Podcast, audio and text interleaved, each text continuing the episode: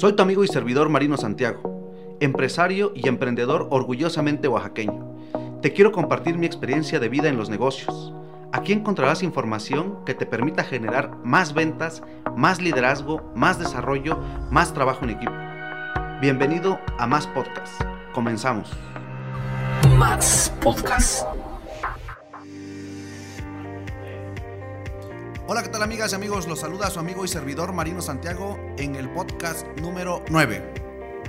En estos días nos encontramos en una temporada en la que muchos queremos emprender y queremos alcanzar nuestros sueños. Y qué bueno, la verdad te felicito que estés con esa idea, con esa iniciativa.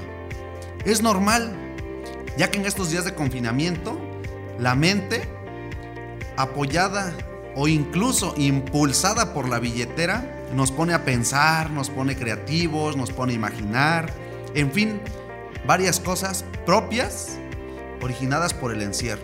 Y en muchas ocasiones, si no es que siempre, los emprendedores somos dados a crear escenarios muy atractivos o minimizar los riesgos o incluso ni pensar en los riesgos que conlleva emprender. Y creemos que todo va a salir tal y como lo planeamos y nos imaginamos un mundo de maravilla, tenemos la mejor idea en ese momento y seguramente con eso vamos a resolver prácticamente nuestra vida, nuestro futuro.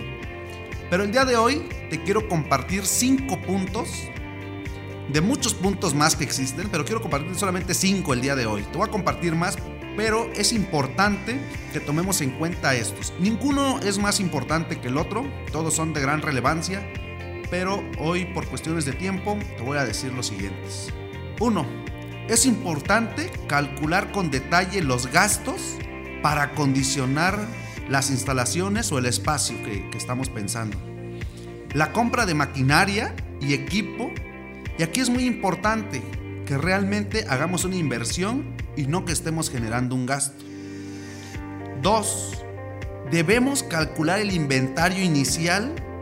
Siempre es importante considerar las materias primas insumos o mercancías, y según sea el caso, si vamos a fabricar o comercializar nuestro producto.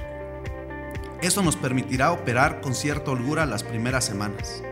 Número 3 es importante que calculemos los costos de contratación de nuestro personal, la nómina de las semanas previas a la apertura, porque también es, es muy importante y es importante que consideremos que en las semanas previas a la apertura no vamos a tener ingresos. Por eso es importante considerar la nómina de las primeras semanas cuando las ventas aún no son buenas.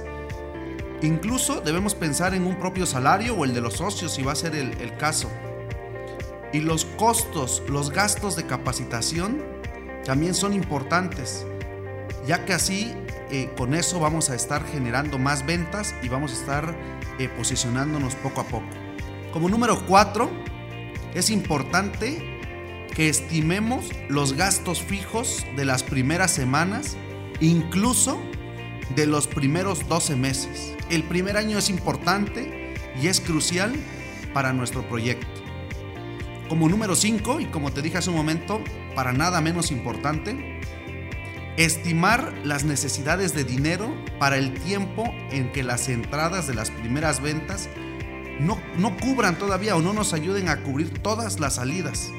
Y es importante que recordemos que la rotación de inventarios no siempre nos va a permitir tener esa liquidez financiera.